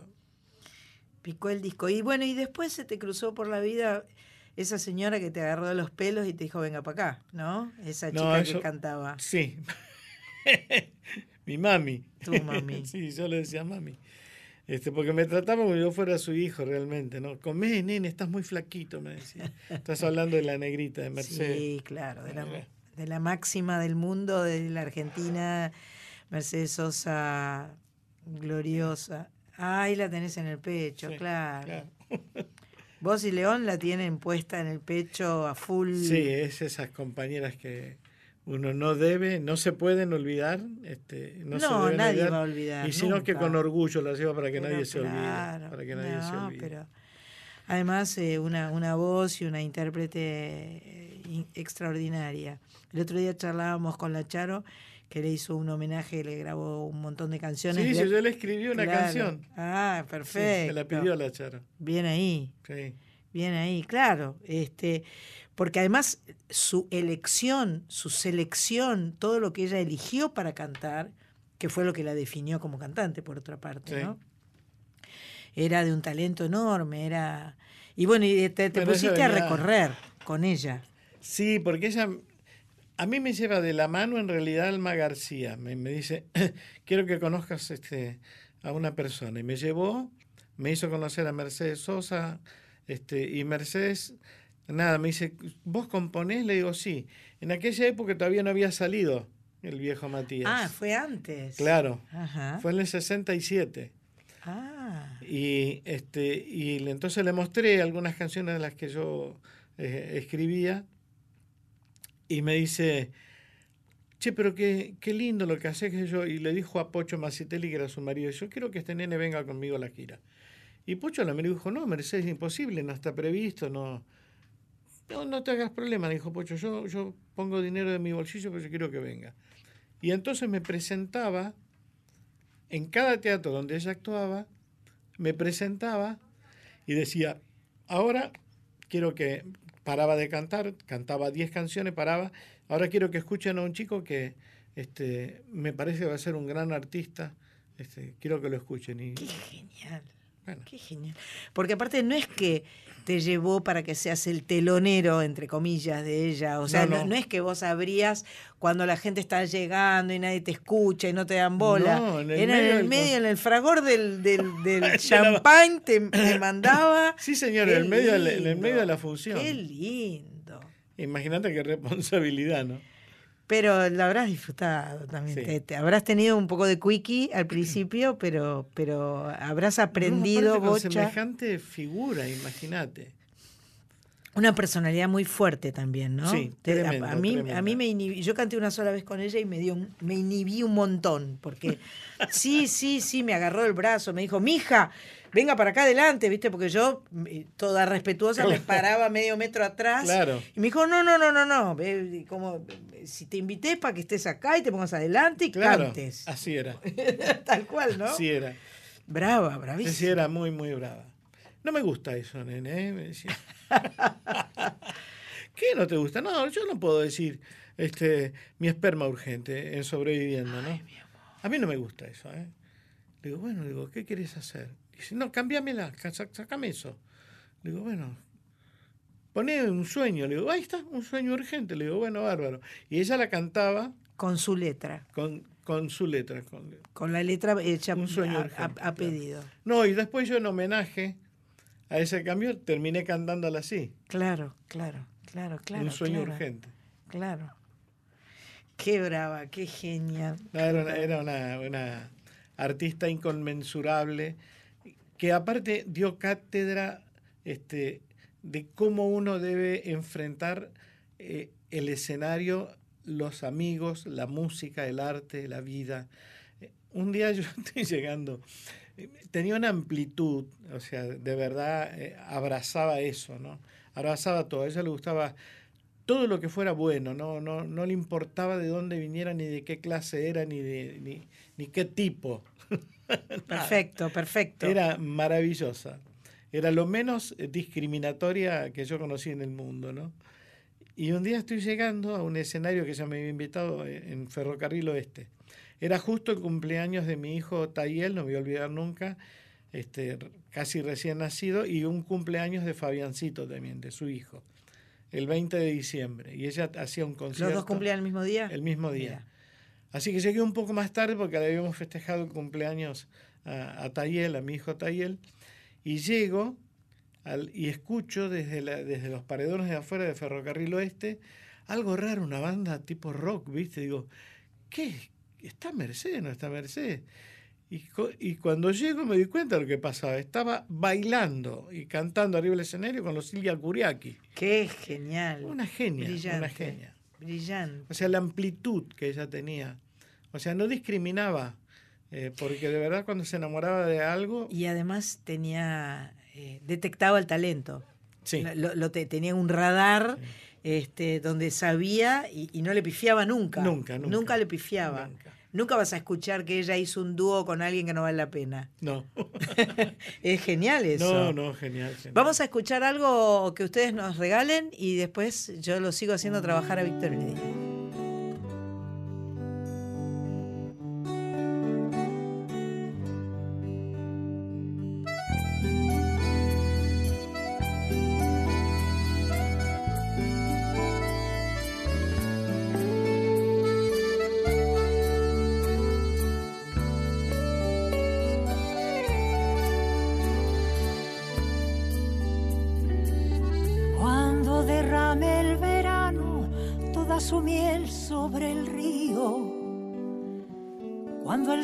Rejuvenezca con la risa de los niños y el amor juegue sus juegos como el viento entre los pinos y el campo encienda sus verdes y el mar suelte sus navíos cuando la última flor del cerezo haya caído. Amigo, yo estaré lejos, muy lejos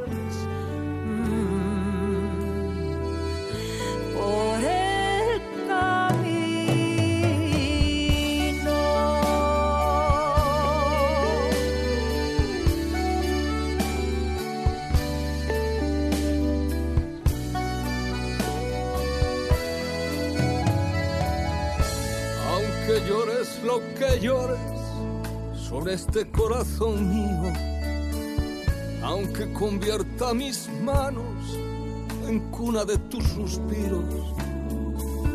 Aunque se queden tus ojos tras de mi huella prendidos y yo camine en lo llano como bajando al abismo cuando la última flor del cerezo haya caído.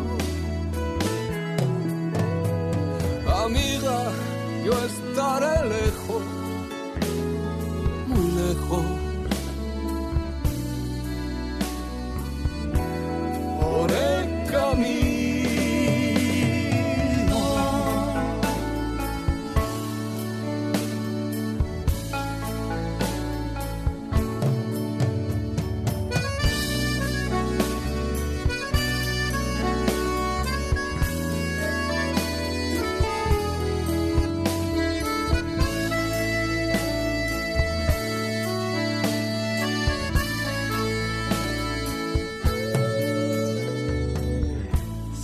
que te recordaré más allá de lo infinito. Nuestro andar bajo la lluvia, platicando como niños. O adorando tu pureza, con sueños y cantos míos. Pero por más que callemos, y aunque sintamos lo mismo, cuando la última flor del cerezo haya caído.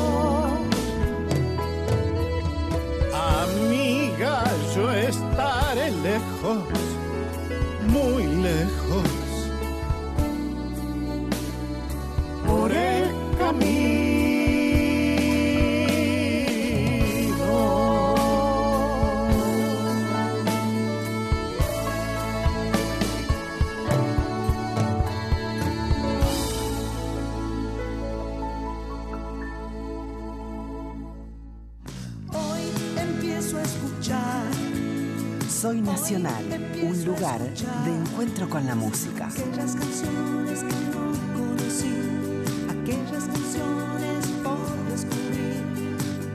Soy Nacional.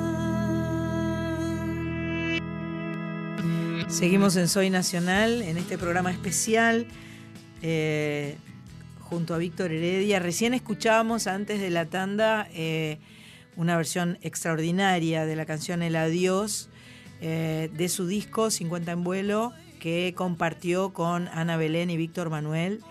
Eh, poema de Atahualpa Yupanqui, música Víctor Heredia, eh, una canción bellísima que además te llegó cuando ya Atahualpa no estaba, eran como unos escritos que estaban, Sí. ¿no? Eh, Eso, eso te creo re- haber recordado. Sí, tuve que de verdad contenerme porque eh, siempre cuento la anécdota cuando Roberto Chavero, su hijo, me trajo 47 poemas eran Ah, inéditos, o sea, sin musicalizar de, de su padre. Y me dijo, ¿qué podemos hacer con esto? ¿Qué podemos hacer con esto, Víctor?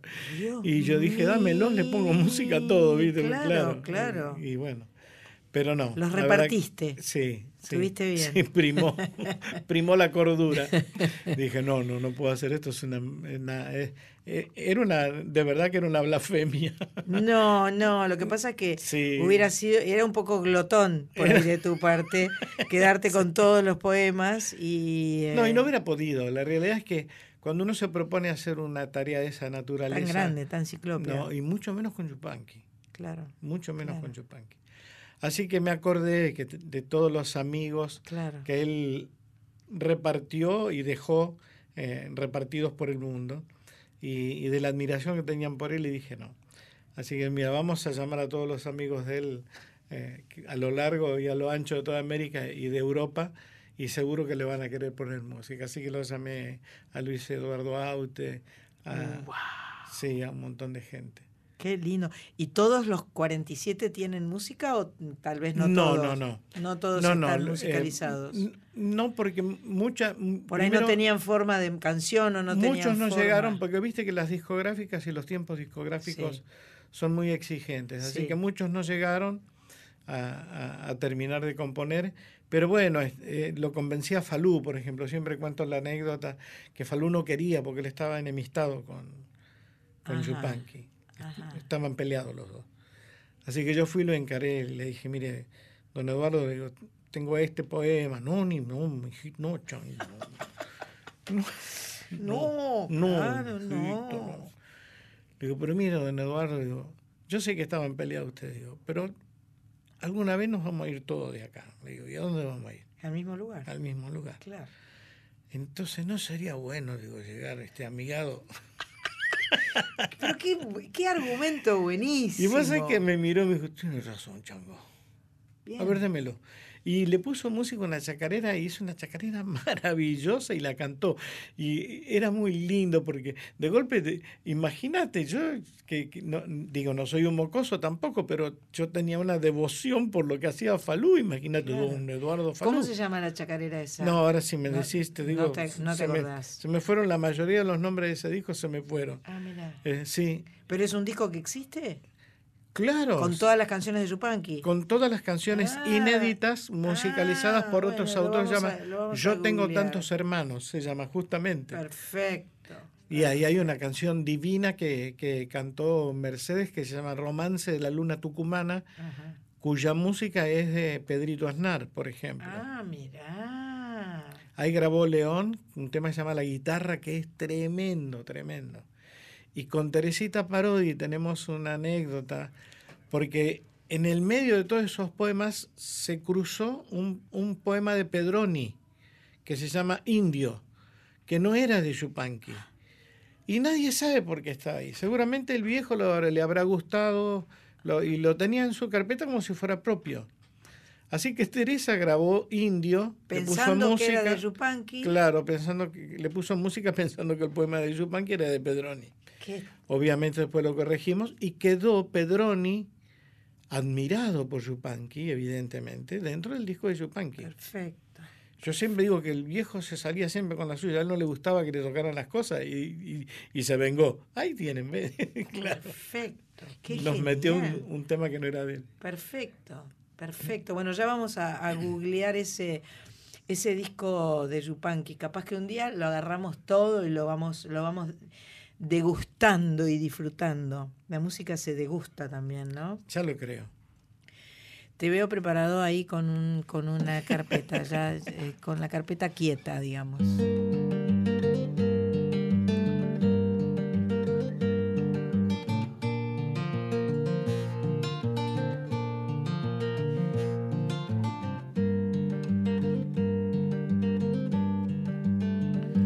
Creo en mis creo en mis huacas, creo en la vida y en la bondad de Viracocha, creo en Inti Pachacamac.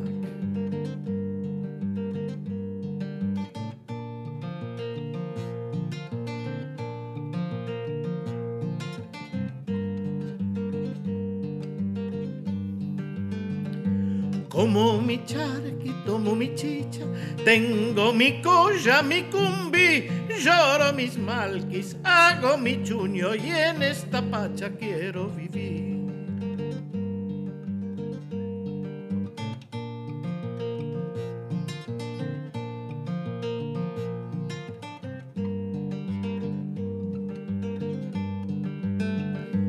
Tú me presentas Runa Valverde junto a Pizarro, un nuevo Dios. Me das un libro que llamas Biblia, con el que dices habla tu Dios.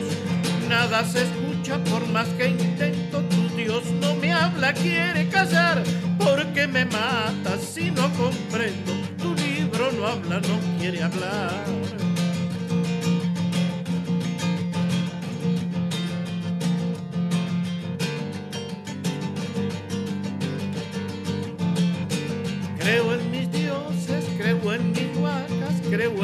Vida y en la bondad de Viracocha. Creo en Inti Pachacamac, como mi charqui, tomo mi chicha, tengo mi colla, mi cumbi, lloro mis malquis, hago mi chuño y en esta pacha quiero vivir. Como mi charqui, tomo mi chicha, tengo mi colla, mi cumbi,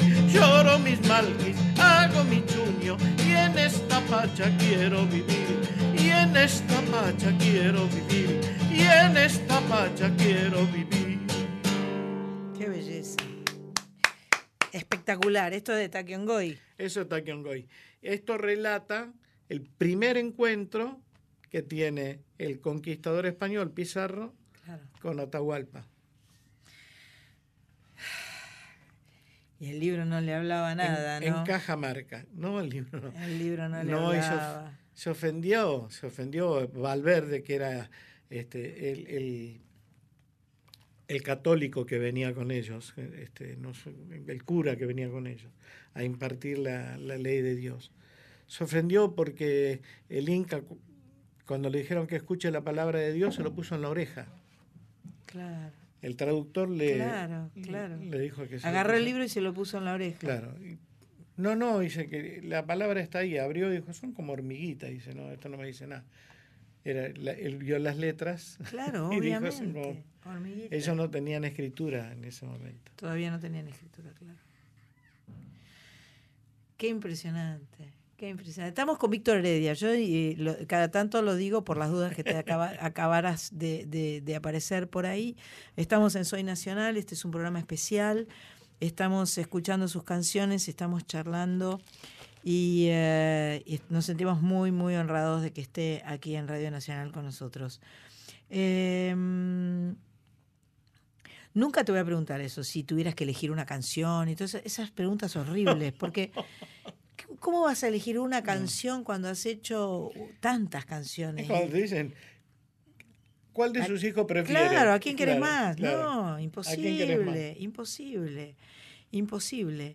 Este, eh, es, esta canción que me mencionabas que le hiciste para la Charo, de, de, mm, este, Para Mercedes. pa- la hiciste para Mercedes para que la cante la Charo. para que la cante la Charo. Así la Charo me Ah. pidió una canción para, Para su disco. Para su disco, sí. Ah, vamos a buscar esa canción para escucharla. ¿Cómo se llama la canción? Eh, Mercedes, cantora. Ah. Mercedes, cantora. Mercedes Cantora. ¿Eso, ¿Eso es lo más nuevo que has hecho? No, hay una nuevita que se llama Amnesia. Ajá. Sí. A ver si está por acá. ¿Vos decís? Mirá. Porque ya tenías por ahí otra cosa pensada, yo. que- Sí. ¿Qué sé yo? Tengo un montón de cosas, pero... Me gusta porque en la carpeta parecería ser que son todas canciones históricas, pero puede llegar a estar Amnesia, que es la más nueva. Sí, no sé, no sé dónde puede ¿Componés estar. todos los días? No. No te quiero hacer No, perder- por perder favor. tiempo. Ahí está. Mirá.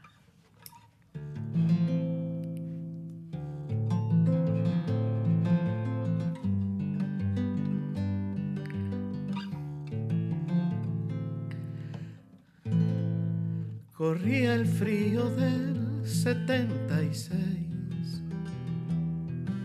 La sombra del futuro era un después sin luz. Hablábamos de un sueño al que volver. Un sol de cascabeles en los pies y el sur asombrosa ilusión, kilómetros de mar, exilio y soledad, y un marechal azul grabado en nuestra piel. La patria era un poema sin final y un marechal azul grabado en nuestra piel. La patria era un poema sin final. No sé por qué de golpe recordé la lluvia derrumbándose en tu adiós. No sé. Después de tanto tiempo de olvidar, de pronto reaparece el beso aquel que fue. Asombrosa ilusión, kilómetros de mar, exilio y soledad, y un marechal azul grabado en nuestra piel. La patria era un poema sin final marechal azul grabado en nuestra piel. La patria era un poema sin final.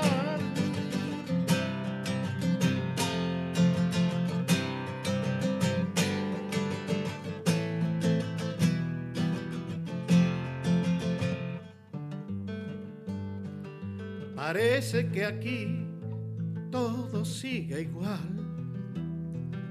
La lluvia derrumbándose en mi antigua fe. La gente con su amnesia vuelve a dar consentimiento al mismo padecer de ayer. Asombrosa ilusión kilómetros de mar, exilio y soledad, y un marechal azul grabado en nuestra piel. La patria es un poema sin final, y un marechal azul grabado en nuestra piel. La patria es un poema sin final.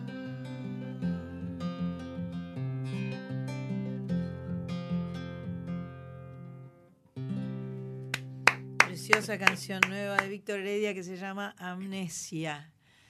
¿Esta está grabada o no está grabada todavía? No, todavía no. Ah, mirá, eh, tenemos, tenemos cinco minutos. ¿Y un marechal azul? Sí, grabado en nuestra piel. Un marechal azul grabado en nuestra Poeta piel. tremendo marechal. Tremendo. Tremendo, tremendo, Tremendo. tremendo. Cuando empezaste a cantarlo dije, un marechal azul, ¿qué está diciendo?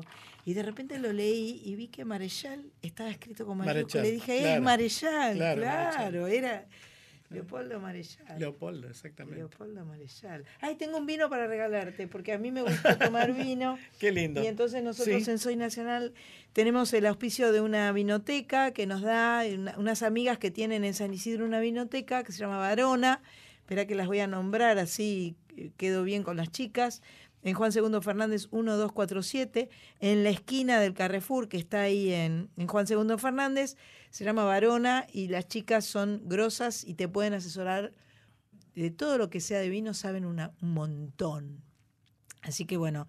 eh, Qué bueno, está. muchísimas gracias. Por favor, mi amor. Eh, Que no se vaya a caer. que no se vaya a caer el vino. Vamos a, vamos a ponerlo acá de pie. Eh, bueno, eh, te agradezco infinitamente y me gustaría que elijas la que quieras para despedirnos. ¿Te, te- te hago trabajar mucho? ¿Te, te complico la vida? Una que sabemos. Una que, sabemos. todos. Dale, si querés, la que vos quieras, en realidad. A mí me ha hecho muy feliz que vengas. Espero que te, este, se te cumplan todos los deseos, que sigas bueno. componiendo, eh, que nos encontremos mucho y, eh, y que podamos compartir eh, este sentimiento tan lindo que es la música, que es eh, lo más sanador que conozco. Muchísimas gracias. Gracias a vos. Quiero decirte que yo estuve más feliz que vos. Gracias.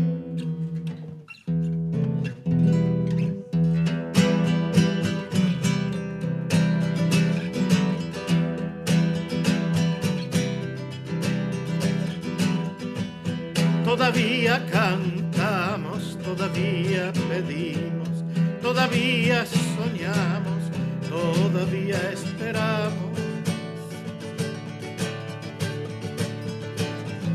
A pesar de los golpes que hace esto en nuestras vidas, el ingenio del odio desterrando al olvido a nuestros seres queridos.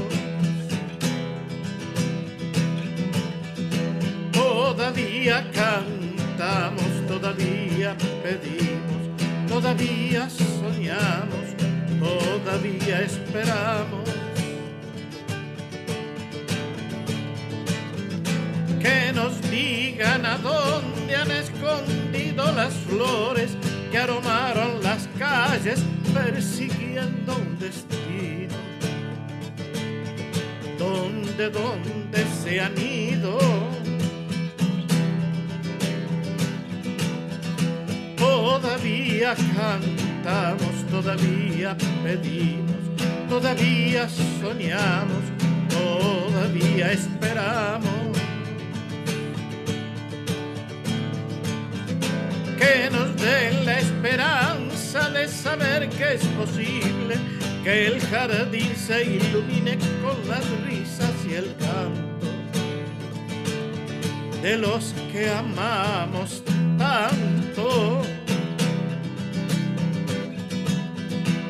Todavía cantamos, todavía pedimos, todavía soñamos, todavía esperamos.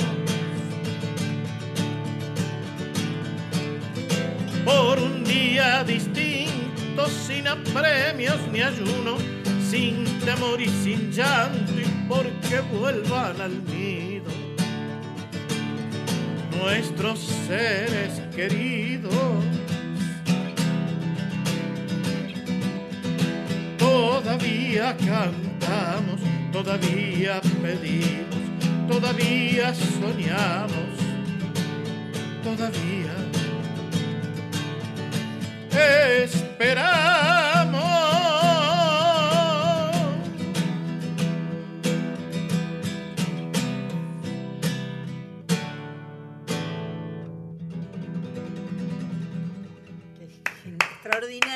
Muchas gracias, muchas gracias Víctor, muchas gracias. A vos, a vos. Enormes, eh, eh, un una felicidad que hayas estado y eh, creo, creo que esto eh, va a ser algo de disfrute permanente para, para todos los que hayan escuchado y, eh, y es- y van a estar felices de que estés aquí en, en Radio Nacional. Gracias. A vos, Gracias. querida, muchísimas gracias de verdad. Gracias Diego Rodríguez, gracias Mach Pato, gracias Cris Rego y eh, nos volvemos a ver dentro de siete días. Los sábados soy Nacional.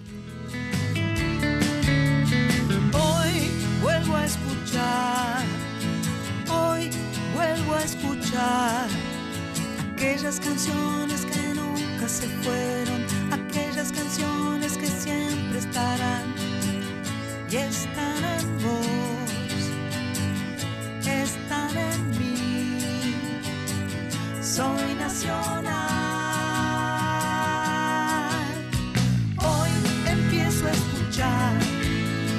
Hoy empiezo a escuchar aquellas canciones que no conocí, aquellas canciones por descubrir.